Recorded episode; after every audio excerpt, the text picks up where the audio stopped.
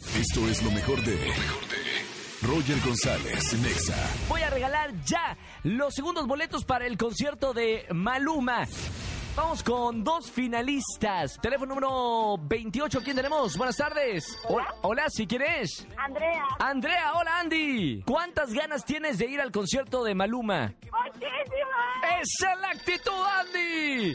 Vamos con la otra llamada. ¿Con quién va a competir? Buenas tardes, ¿quién habla? Hola, Hola, ¿sí quién es? hola, hola, Úrsula. Úrsula, ¿cuántas ganas tienes de ir al concierto de Maluma? Muchísimas. Muy bien, ahí, ahí vamos viendo la actitud de cada una de ustedes.